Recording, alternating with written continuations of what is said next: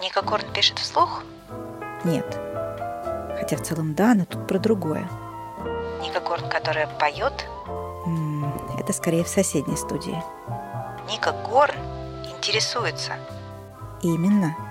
А интересуется Ника здесь тонкостями авторства, секретами издательства, ловкостями блогерства и вкусами читательства. Пусть даже вам и кажется, что такого слова нет. Оно еще как. Есть. Вечер добрый, дорогие наши слушатели и зрители. Мы сегодня будем говорить о книжном а, с Тимуром Баканча. Здравствуйте, Тимур. Здравствуйте, здравствуйте. Я а, всегда даю право голоса гостю для того, чтобы он сам определил а, свое предназначение. Я понимаю, что вы актер, что вы драматург, что вы режиссер, но вот как вы сами себя лучше определите? Ну, я сейчас учусь пока на режиссер, но надеюсь, что стану им все-таки. Ну, скажем так, я, наверное, все-таки хотел бы быть в первую очередь драматургом, и я бы себя хотел определить как драматурга. Но я начинающий драматург, пока не могу еще себе позволить себя прям так называть. Но мне больше нравится заниматься, наверное, литературой. Для меня это является неким центром, вокруг которого все остальные профессии актерская и режиссерская выстраиваются. Вот так. Как давно вы находитесь в этой сфере деятельности? Актерством я профессионально стал заниматься, начиная с 2006 то есть я стал зарабатывать эти деньги. До этого там несколько лет я занимался ну, разные студенческие работы, суждал работу, там, в 2005 в театр пошел, ну вот сколько лет прошло. Ну, писать, я не знаю, как э, в детстве что-то писал, потом чуть попозже писал что-то, а так чтобы в конкурсах побеждать. Вот последний там, как поступил в Литинститут, это в 2015 году было, вот в 2016 году стали появляться какие-то конкурсы, которые меня брали, пьесы мои, то есть я считаю, что, ну, начало такое-то. Не скажу, что там деньги зарабатываю пока еще литературой, но что-то приносит. И в целом Профессионально, можно сказать, что 2005 наверное, занимаюсь этим. А так всю жизнь творчеством интересовался, любил это дело. У меня семья достаточно творческая. Литературу, у нас просто литература-центрическая семья была. Мы читали, там, Булгакова по сто раз «Мастер Маргарита» перечитывали. Все книги, вот мы собирались вечером, мы читали, поэтому Так, вот, вот здесь уже теплее, потому что мы как раз будем говорить с вами о книгах. И что же там а, на ваших книжных полках? Нарисуйте их скорее для нас. Классика, конечно. В детстве Мама любила классику, это Булгаков.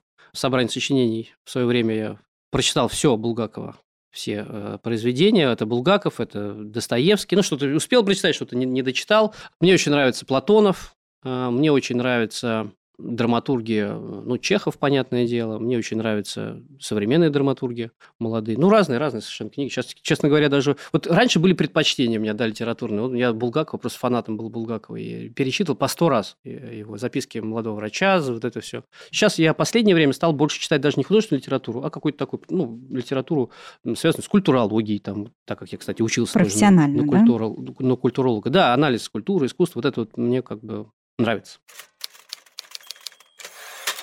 В каком состоянии вам комфортнее читается? В, трезвом, хочу сказать. Это хорошо. Вот сейчас вообще все изменилось. А, раньше мне нравилось э, читать, во-первых, бумажную книгу только исключительно, во-вторых, в транспорте мне нравилось читать, потому что я мог сконцентрироваться. Ну, естественно, в нормальном состоянии. Ну, я имела в виду в каком-то там грустном, расслабленном, или наоборот, когда вы напряжены, вот вы предпочитаете взять книгу и погрузиться в нее. Ну, я говорю, что сейчас уже изменилось, сейчас что-то вот какая-то проблема, она так сильно на меня влияет, что я уже ни, ни на чем сконцентрироваться не могу, даже небольшая проблема. Не знаю, в какой-то момент мне так стало. Я не могу читать ничего. То есть я, если я в напряжении чего-то жду, в каком-то напряжении, я не могу взять книгу, она меня не может расслабить. Ничего меня не может расслабить, только решение проблемы. А, либо, там, скажем так, острота этой проблемы, если снижается. Раньше мог в любом состоянии, то есть наоборот даже любые внешние раздражители, если говорить о физическом, да, проблемы, шум какой-то, книга я концентрировался больше на книге, чем больше этих э, раздражителей было. И в любом состоянии. Сейчас только какое-то должно быть особое состояние у меня, спокойное более-менее. Тогда я вникаю в суть, тогда я могу следить за мыслью. А так э, нейронные связи там слабеют, в общем, с возрастом. Я, я заметил это прям буквально недавно. Я понимаю, что я перестаю понимать вот, сходу, как раньше. Вы сказали про классику, да, на книжных полках, а все-таки, если по жанрам посмотреть, э, есть ли там фантастика, детективы или только классический реализм?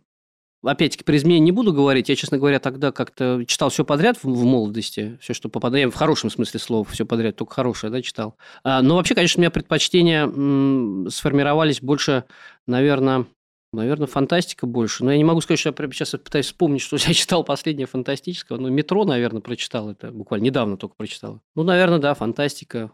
Детективчики. Реализм. Детективы, вот, про детективы. Когда-то мне очень нравились детективы. Мы тоже по сто раз перечитывали «10 негритят». У меня мама просто обожала детективы. Я в какой-то момент перестал любить детективы. Почему-то меня не захватывает интрига. Не знаю, не, любитель. То есть современный детективный автор – это не для вас? Я, честно говоря, не знаком с современными детективными авторами, потому что в какой-то момент понял, что детективы не, мое почему-то. Вот сейчас вы спросили, э, и я стал думать о том, что надо бы почитать и узнать вообще, что а Я вам посоветую обязательно. У меня есть один автор знакомый.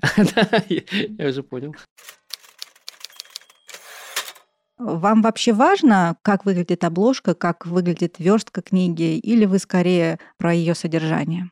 Как выяснилось, важно все-таки. Я тут недавно купил книгу еще пока не, добрался до нее, это разговор Анатолия Васильева, а, режиссера такого, с журналистом. Очень, ну, все говорят, что это классная книга, я верю, верю, но она оформлена плохо. Я никак не могу, я смотрю на эту обложку, мне так тоскливо становится. Ну, с другой стороны, в любом случае, конечно, прочту, это не является определяющим фактором, но все-таки вот эта эстетика, она играет какую-то роль, я считаю. Она не определяющая, но играет роль. Более того, сейчас же электронные книги, то есть э, я любил раньше бумажные, в них есть своя прелесть и удобство даже какое-то, потому что можно там сразу в конец перебежать, там еще что-то. В электронной книге сбиваешь, что это раздражает, когда что-то запомнила эта книга, там что-то сбилось э, и так далее. Да, бумажная в этом плане раз перевернул, да, сразу ну, узнал, что в конце, и принимаешь решение, нужно этом, тебе это да, в этот момент. Нет. Даже можешь поглядеть, там, содержание вернуться, что-то перелистнуть, там, э, наугад. Ну, есть какое-то... Восприятие вот проще, да. Да, а когда ты... Напряжение у меня находится, то есть я должен лист за листом читать, сбивать, я потом не вспомню, на какой странице я был, то есть, не знаю,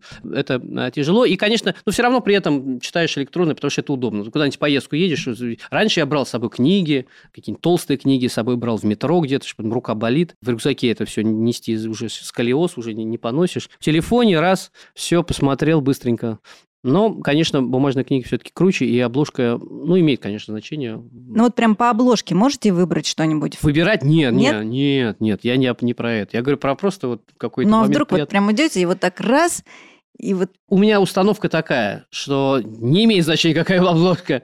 не смотреть на Не обложку. смотреть на обложки, да. То есть вы идете сразу за тем, что вы Автор. внутри выбрали для Да. себя и конкретно покупаете, да? Автор, например, иду и смотрю, там, не знаю, Мамардашвили, условно, какие-то его там лекции, да, записанные. О, думаю, вот надо, надо взять, почитать. Или, ну, автор какой-то, А как вообще авторы доходят до вас? Через какой канал вы их воспринимаете, если можно так выразиться?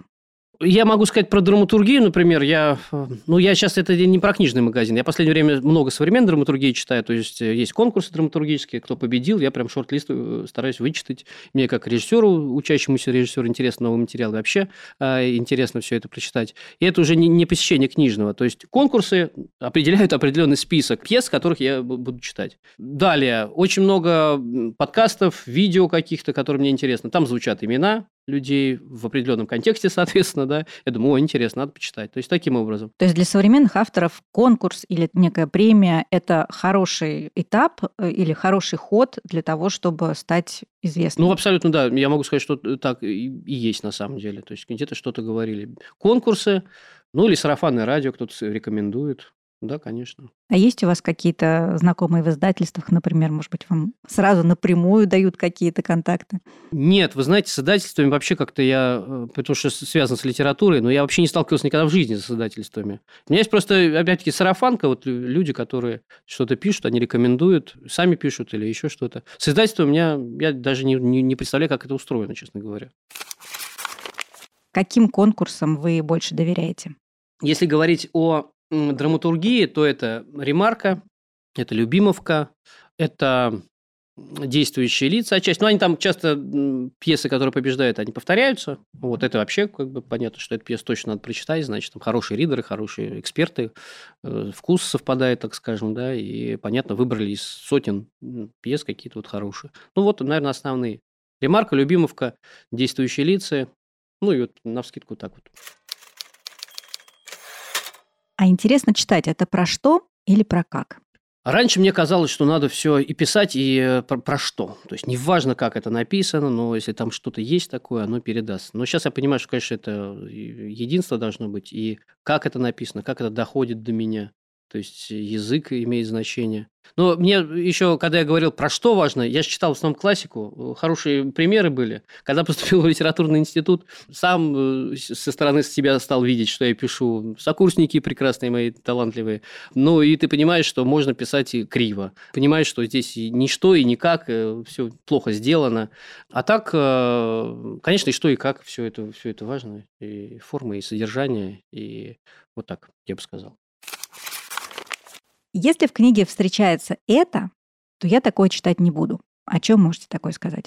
Ни про что не могу такое сказать. Я просто читаю вот именно как, как конкретное, да, там слово, фраза или событие какое-то, или ну, как поворот какой-то. Стилистика да, какая-то, или ну, какой-то, какая-то тема, которая вас э, ага. не трогает. Если я начал читать и э, читаю эту книгу, если я вначале, в самом начале не бросил, Бросить я могу ее только из-за того, что, скажем так, я чувствую как раз это несовершенство текста. Ну, я понимаю, что плохо написано, что мысль банальная, например. Но даже если это плохо написано, но мысль не банальная. Она продирается сквозь кривую какую-то стилистику, я это буду читать. Если я начал читать, то я дочитаю до конца. И такого, не знаю, там какую-то тему подняли, я сразу бросил, такое вряд ли может произойти. Интересно все, э, главное, что время на это было все изучать. Запретных тем нет. Пожалуй, так. Какая концовка вас больше всего устраивает, скажем так? Открытая или понятная? Все зависит от произведения. То есть в последнее время стал что-то открытый финал не очень устраивать, с одной стороны. Но опять-таки надо смотреть конкретное произведение и как это все выстраивается, к чему это приводит.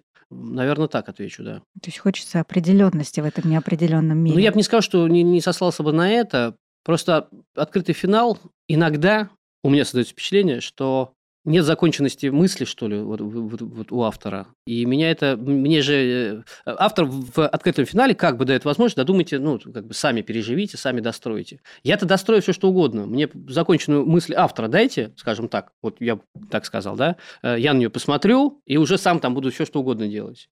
Мне интересно, что автор, как бы, да, как это видит, как это понимает, как это заканчивает, что он хочет закончить. Ну, скорее всего, так вот я отвечу, да. А как вы относитесь к заимствованию сюжетов? Не к фанфикам, которые открыто говорят о том, что да, вот мы делаем такой-то сюжет, а к повторению. Кстати, фанфик – это классная вещь. Я очень уважаю людей, которые берутся, пишут какие-то свои истории. Надо смотреть конкретно все-таки. Я Капитанская плохо... дочка. Капитанская дочка. Волков. Да нет, я не думаю, что Крылов. Могу дальше продолжать. Ну, это удачные примеры, да. Нет, здесь у меня никаких нет каких-то вещей таких. Какое-то отторжение или еще что-то. Ну, почему они это делали? Как они себе представляли, как вот вы считаете, вот вы как драматург, да, вы сейчас возьмете Шекспира и перепишете его, и не скажете, что это фанфик, а вы скажете, ну, это мое. Вопрос, как я перепишу. То есть, если, например, а, какая задача передо мной стоит? Если, например, сделать некую адаптацию, поставить спектакль, который будет продаваться, а, я, конечно, перепишу простенько. Ну, какие-то современные рельсы это перенесу, наверное. Для заработка денег это одно. А если переосмыслить, найти какие-то вещи, которые можно переосмыслить и при этом сохранить некую канву, то есть проработать только вот какие-то вот вещи, которые сменят э, скажем так, оптику да, человека, то есть он будет смотреть вроде на то же самое, а как-то по-другому немножко, ну, тогда можно так сделать. Я бы, если бы у меня хватило таланта так мне сделать, переписать Шекспира, я бы взялся, почувствовал в себе эту энергию, да. Ничего в этом нет. А если просто банально украденное, тогда плохо отношусь. Если там нет, нет вот этого переосмысления каких-то важных ключевых моментов, характерных для нашего времени, осознанных, может быть, неосознанных каких-то вещей. Это надо текст вот смотреть и понимать. И опять-таки, это будет для меня, например, где-то что-то переосмыслено, а где-то нет. А для кого-то, может быть, скажут, ну просто слезали и все. А вы как актер э, занимались озвучкой книг? Нет, я не занимался озвучкой книг, но очень заинтересовался этим и, соответственно, планирую в будущем попробовать заниматься. Это классно. Это так затягивает. Я просто знаю... Просто хочет, и, и нужно, понимаете, в моем случае мне придется написать новую книгу, чтобы это сделать, потому что моя непрофессиональная озвучка никому, конечно же, не нужна, кроме меня. Поэтому у меня такая сверхзадача получается. Я просто стал обрастать людьми. Вокруг меня стали появляться люди ни с того ни с сего, которые занимаются озвучкой. Они все как секта такая. И мне сначала страшновато было, все так что-то переговариваются. Потом думаю, надо попробовать вступить в эту секту. И даже это... Ну, какие какие-то просто на диктофон записаны, ну, еще даже смонтировать не успел, хотя просто послушать со стороны без профессионального, без качественного звука, просто для себя. Но не добрался. А вообще в целом к аудиокнигам вы их слушаете? А, есть одна проблема для меня в восприятии аудиокниг, а, но я понял, проблема заключается в том, что я долгое время читал только э, просто, вот все уже постепенно стали перебираться в аудиокниги, начал слушать какую-то не очень удачную, видимо, озвучку, не моя интонация, что ли, как-то, ну, не, я просто не понимаю, что происходит, я отвлекаюсь, и я думаю, нет, это, видимо, не для меня, то есть я, не, не, я читаю только, я не могу слушать аудиокниги. Но потом я э, начал слушать, э, не помню, как актера зовут, одну книжечку, я понял, что это интересно, и периодически сейчас э, возвращаюсь. Но я пока еще, у меня нет таких... Э, то есть я немножко, надо больше мне сконцентрироваться, чтобы выслушать, услышать смыслы там и так далее. Но я, у меня еще пока вот актеров, а, любимчиков нет, потому что я знаю, кто-то любит там только этого озвучка, только этого озвучка. Я пока так щупаю как потребитель и в то же время с замыслом, что я буду сам когда-нибудь озвучивать э, книги. Я вам очень желаю, чтобы у вас это получилось, потому что это действительно классно, такое как развлечение к основному виду деятельности, просто замечательно. Как драматург, поделись с нами каким-нибудь э, тремя самыми эффектными сюжетными ходами. Слушайте, я знаю один. Один всегда хорошо работает, по крайней мере. Конечно, угроза смерти, и если что-то связано с этим, это очень хорошо и автору, то есть дает. Но это такой банальный. Ну, наверное, хороший поворот. Вот я... Э, мне кажется, хороший поворот, когда герой становится, оказывается, что он андроид. Ну, в смысле, не андроид, а робот, да, вот хороший поворот, классный. Когда такой поворот есть, тогда, получается, вся предыдущая история, вся предыдущая история, она по-другому воспринимается. Ну, вот такой, наверное. А третий не скажу. Зачитывается хорошо. То есть первый у нас был про смерть, да? да? На грани смерти. Второе э, ну, выясняется, что человек, который действовал как человек, потом оказывается... Да. Ну, это у Азимова классно было там в разных историях, но можно всегда это а использовать. А третий пусть наши слушатели придумают сами и напишут нам да. в ответ и, на этот подкаст. И будет как раз, я как раз как напишу на это. Да, и мы воспользуемся. Замечательно. Вот ты, получается, пьесы, да, пишешь, и они подвергаются какой-то редактуре, с кем-то ты работаешь, э, как с редактором, или как у тебя это происходит? У меня пока это происходит следующим образом. Я написал пьесу, я ее долго писал, как правило, сейчас почему долго стал писать. Ну, это хорошо даже. Долго Брал это ее. сколько? Последние две пьесы. Одну пьесу писал 9 месяцев, как ребеночек вынашивал. Вторую пьесу вообще, ну, там сложно посчитать, потому что я начал ее, какие-то элементы ее начал там в 2019 году, потом, то есть года три, наверное, тянулось. Ну, так, активно э, писанина где-то месяцев 7, наверное, у меня было. То есть, а до этого я писал, ну, у меня попроще такие пьесы были, чисто вот проверить себя, могу или нет. Они там три месяца где-то писались. Ну, сейчас как 7 месяцев, 9 месяцев. Так что по времени так. Ну, а с редактурой что происходит? А, с редактурой, да, забыл, просто вылетел из головы. Нейронные связи все слабеет. Лучше андроид, чтобы в голове был. Короче говоря, с редактурой что? Написал, положил, вернулся к ней, сам перечитал, понял, что все неправильно написано, переделал. То есть у меня момент какой-то, условно говоря, через полгода, когда перечитываю, я понимаю, что я все делал неправильно. То есть все переломаю, там хребет там переставляю, э, переделываю, убрал, опять прочитал, уже что-то подделал, хребет второй раз не ломаю, как, как правило, уже думаешь, ну все, невозможно смотреть на эту пьесу, надо, надо ее сдавать. Иногда читаю сам вслух. Э, одну пьесу заставил дочку моя читала вслух. А, взрослая? Взрослая, да, дочка. Она, угу. Я говорю, читай, я буду слушать со стороны. Она там, папа, я хочу туда. Я говорю, нет, будешь читать. Все, то есть редактура со стороны. И э, была одна пьеса, которая давно я писал, такая больше ученическая пьеса, я ее сдавал и работал с редактором непосредственно. А так вот э, один раз я работал с редактором, мне какие-то чисто технические вещи, там диагноз правильно сформулировали, условно говоря. И все. И, соответственно, сейчас пока сам редактирую. И единственное, э, одну пьесу «Живите вечно» называется она, взял театр в работу в Нижнем Новгороде, и они говорят, мы хотим там кое-что подделать. Ну, режиссер уже он под себя как бы делает. И там отредактировали сами какие-то вещи для удобства. Я не препятствую этому, ради бога. Режиссер там, он понимает, как, что, что он хочет сделать, пускай там делает, что хочет. То есть ты на себе не ощутил такой вот жесткой редактуры, Нет, когда пока... ломали авторский стиль и что-нибудь Нет, такое? я не знаю, как я на это реагировать буду. Не знаю. Я единственное почувствовал, вот мне как раз недавно как раз вот театр переписал там пьесу под себя. Это не скажу, что я кайфую от этого. Но я просто понял, что режиссеру надо определенный там, он видит рисунок цел, целиком. Ты готов идти на компромисс, э, чтобы, Пока да. чтобы твой а там текст посмотрим. перерабатывать? Я знаю, немножко. что просто в прозе там гораздо серьезнее редактура, там ломают хребты, трещат они, а, вот, налево-направо. Но я прозой мало занимаюсь и занимался, поэтому я такой редактор не стал. Драматургии почему-то, вот я даже сейчас вспоминаю таких уже маститых драматургов, я не слышал вообще истории про, про редактуру. Конечно, редактура там есть какая-то, все об этом говорят, но что прям серьезно как-то меняли, никогда не слышу. И я не думаю, что она, наверное, в драматургии как-то уместна. В сценарном деле, когда ты приходишь на какую-то, в какую-то компанию, дай бог, эту идею покупают, начинается редактор. С этим я сталкивался, мы там писали сериал, и это просто адский ад потому что там уже очень много коммерции, там важно попасть в аудиторию, и тебя подгоняет под эту аудиторию, и ты там гениальные какие-то идеи с андроидом, с поворотом, что оказывается андроид, говорит, нет, давайте что-нибудь там про ментов. Ну, не андроид, а он И чтобы ментом обязательно была женщина. Да, и, да, женщина. Вот, это обязательно. Это любимая тема, да, сейчас. Да, давайте не андроид, а он оказывается, что он бывший отставной милиционер. Вот, и все, и все складывается, все карты. Полностью ломает всю, всю историю. Так что Спрошу немножко про больное. Вот у тебя был какой-нибудь самый провальный случай в твоей письменной речи? Был. Расскажи. Планировался семинар, на котором присутствовали а, очень такие важные для меня люди. А, к сожалению, их сейчас нет. Э, Ксения Драгунская, драматург, она отчасти мой, мой учитель тоже. Алексей Слоповский, а, они, кстати, друзья были, и надо было подготовиться к этому семинару, написать пьесу. Я думаю, ну я напишу самую лучшую пьесу. Я ее съел, надо было быстро ее написать. Я написал пьесу длиной 52 страницы, это много очень для драматургии. Я изложил все свои философские концепции, мысли, все свои онтологические модели, вот, все это изложил. Но в процессе думаю, что-то как-то она тяжело идет, а пойдет ли это? Но мне казалось, что я все сказал, вообще все вообще сказал, все, что можно было сказать.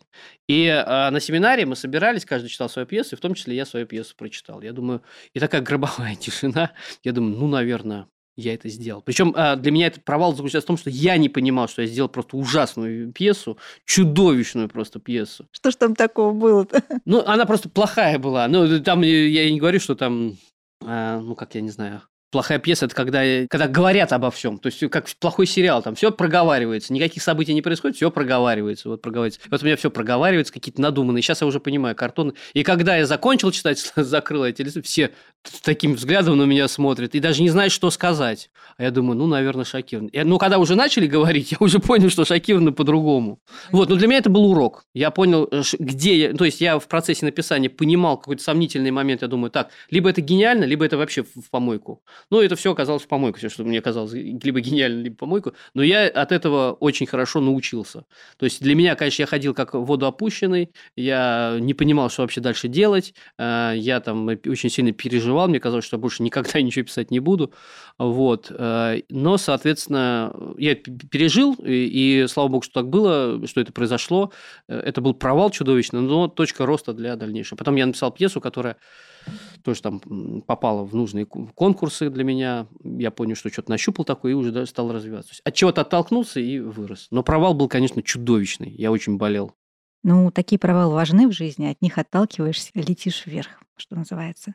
Давай вернемся к именно тех, технике э, написания или технике даже восприятия текста. Э, какое описание героя для тебя интереснее? Хронологическое, классическое, да, либо где-то как, в каких-то деталях? Э, как ты любишь? Ну, мне нравится, когда постепенно открывается. -то. Ух ты, ничего себе, оказывается. И ты дорисовываешь какие-то, мне больше нравится. Но опять-таки надо смотреть текст, да, может быть и хорошее хронологическое, да, вот э, описание. В смысле, хронологическое, э, сразу там, когда, да, все написано.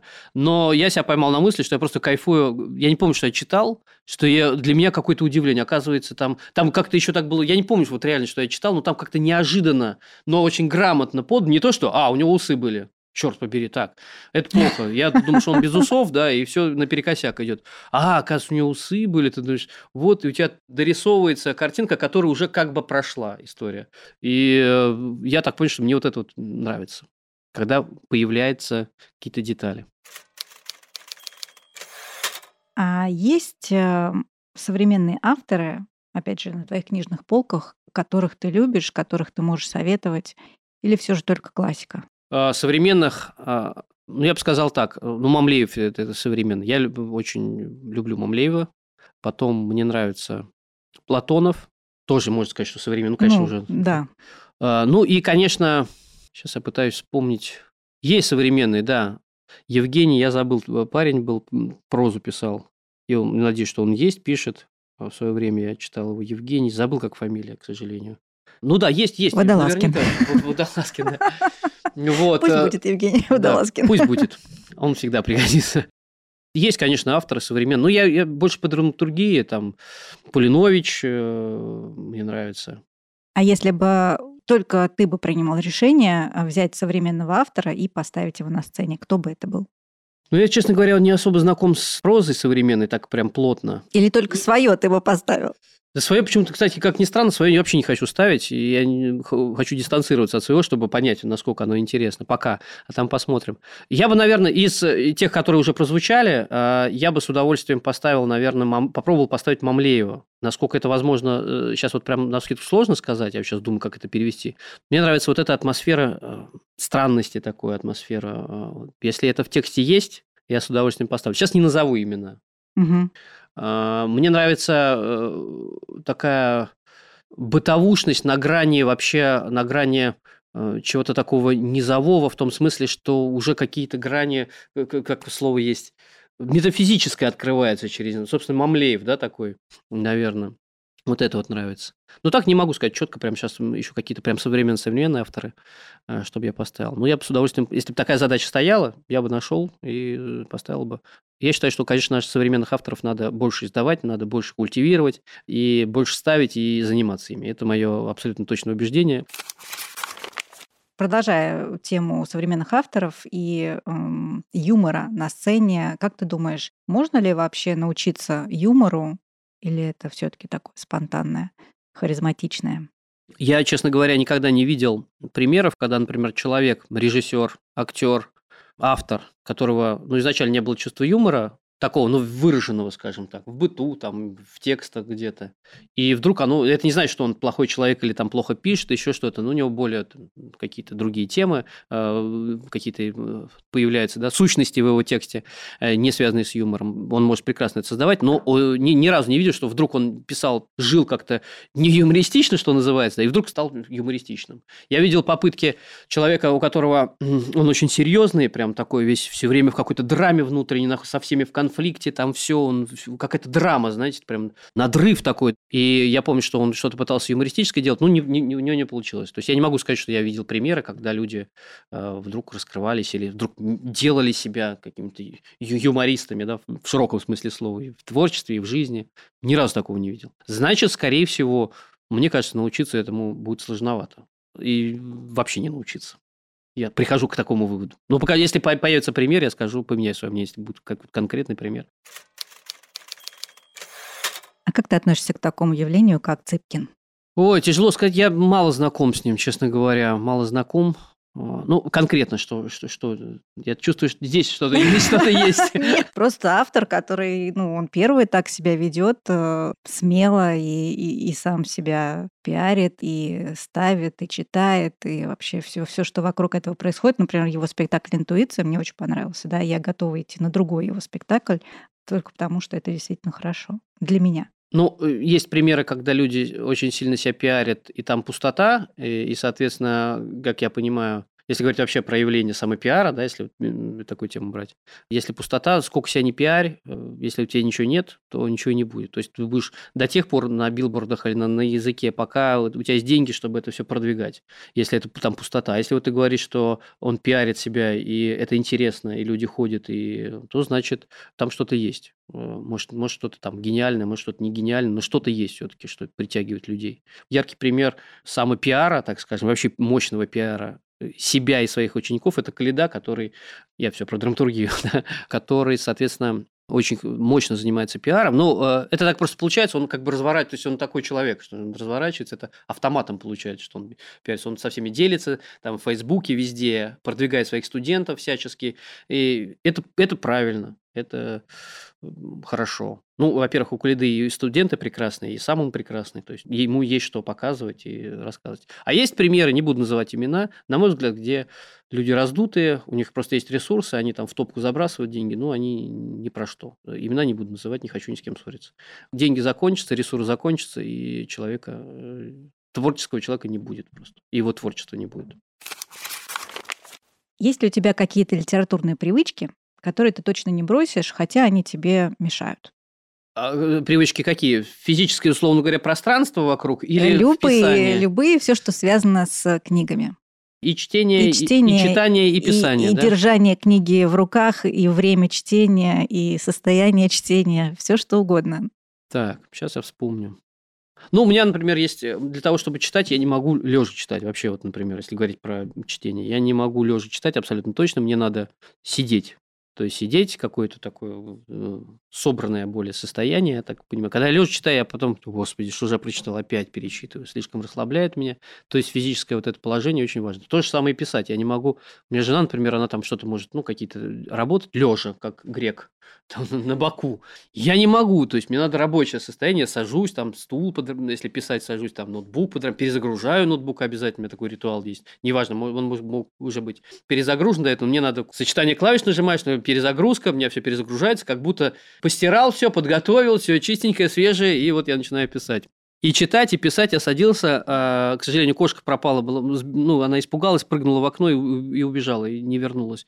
А, Гренка звали. И вот она ложилась обычно на стол на мой, неважно, читаю, читаю или пишу, я садился за стул за свой, на котором обычно читаю, а, вот, и я там ее ласкал, гладил, переворачивал вот так вот на другой бок.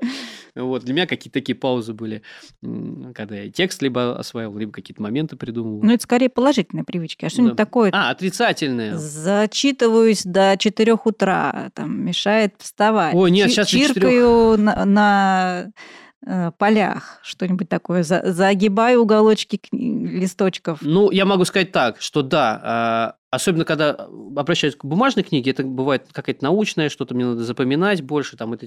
я начинаю отмечать какие-то места. То есть стикеры у меня разноцветные. Гора этих стикеров, я, значит, страницу сначала загибал, понимаю, неэффективно, стикеры там. Потом, значит, придумал систему по цветам, что эта мысль там такая-то, это так, ну, систему какую-то разработал. Потом, значит, и меня эта вся система начинает разрастаться, то есть я начинаю выписывать. Потом, значит, эти бумажки склад. И это все разрастается, и я в конце понимаю, что я вообще не, не помню, о чем я читал, потому что я увлечен уже каким-то ритуалом, этими стикерами, этими запи- записываниями. Я думаю, боже мой, а что же я читал-то?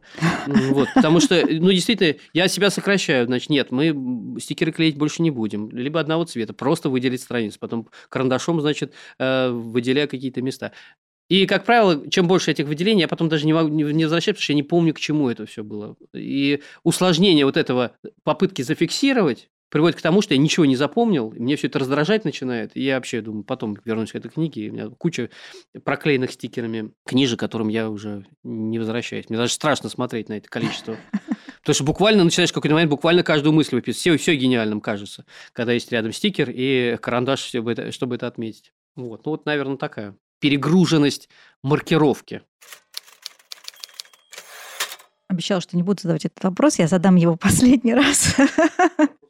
Да, да, да, про моего нелюбимого Пруста. Как у тебя обстоят дела с Марселем? Читал, не читал, сколько томов? Не попадется тебе сегодня человек, который все хочу добраться, но не честно признаться, нет, нет, не знаком. Джеймс Джойс? Джойс Улис, да, э, начал читать, э, надо было читать в литературном институте, пролистал, э, прочитал, классно, все здорово, но не осилил тоже, честно говоря, как-то вот завяз я, завяз. Давай устроим такой блиц. Я не очень все-таки знаю твой вкус, поэтому оно может совсем не попасть, но тем не менее назову сейчас три э, автора мужских, три автора женских, и ты просто выберешь. Набоков, Брэдбери или Сорокин. Хороший вопрос. Наверное, Набоков. Наверное, да. Хорошо. Я последние а, две недели засыпаю под дар. Мгм. Я ничего не могу с собой сделать. Я включаю, и это ну вот настолько засыпательная книга, почти так же, как Пруст. Где-то на 15 минуте все меня вырубает, и надо скорее э, переключаться с ночного слушания на дневное. Потому что это неправильно, это неуважение какое-то. Нет, Набоков, Набоков, особенно защита Лужина, вот это вообще Машенька, потрясающая вещь. Меня лично нравится. Женские имена. А, Луиза Мэй Олкот, Дона Тарт или Татьяна Толстая. Ну, все-таки Толстая, конечно. Наверное, Толстая. Я в свое время ЖЖ ее зачитывался, и, конечно, Кысь. Вот. И еще какие-то тексты я брал. Ну, Толстая, да. Наверное, так. А самостоятельно три автора назови, которые приходят на ум тебе. Мамлеев, сейчас скажу, а Платонов я тоже назвал, но это вот прям, прям любимые-любимые мои авторы. Мамлеев, Платонов, так, э, и из современных. Хотелось бы назвать Глуховского, но мне нравится там как раз больше про что, как, мне не очень, э, кажется, там не, не дотягивает, но все равно назову его, пожалуй, так. Ну да, здесь, наверное, сюжет важнее, чем Да, ну там даже не сюжет, там мне стилистика. понравилась, в общем, эта вся история с, с метро, вот это все и другие вещи. Ну, стилистика, мне кажется, там слабовато.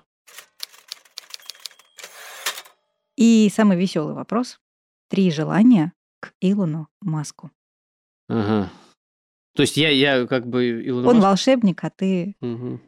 Ну, чтобы он сделал все-таки нейролинк, Илон, реализуй нейролинк, его проект, который связан с э, интеграцией человека с компьютером, объединением. Так. И он может и сделать мне, мне все что угодно, да, создать среду там или что. да, да, ты можешь для себя просить, для Ну, человечества. конечно же, я угодно. скажу, Илон, космос, пожалуйста, возьми меня с собой на ракете в космос. Я понимаю, ты не летаешь, но я готов за тебя полететь. И, наверное, я бы хотел э, просто вот так вот, чтобы просто с ним поговорить, с Илоном. Просто вот, чтобы мы встретились где-то э, в ресторанчике, просто иметь возможность с ним поговорить, задать все вопросы, связанные как раз с разработками, ну, то, что он работает, нейролинк, по-моему, называется, да, это про- про- проект, который связан с интеграцией, о чем я говорил. Было бы интересно, да. Слушай, ну если тебя так интересует эта тема, я, наверное, тебе посоветую Арсения Гончукова. Арсений Гончукова прекрасно, да, знаю, я с да, ним знаком. доказательство человека. Вот последний перед тобой как раз э, был гость. Ага. Там как раз все про это. Доказательство человека это, по-моему, книга, которую вот недавно он написал и издал ее. Да, я с- следил за. Ну, в смысле, я слышал про это, да. Я тебя благодарю. У нас все было замечательно. Ты э, поделился своими секретами. И я очень рада, что мы с тобой познакомились, потому что так получается, что я приглашаю в подкаст совершенно незнакомых людей. Я вижу их впервые, и разговор часто получается от этого очень интересным. Спасибо вам большое за то, что пригласили. Спасибо. Ника Горн интересуется, а потому не прощается и уже ждет новой встречи с отменными книгоманами всех мастей. Услышимся через неделю.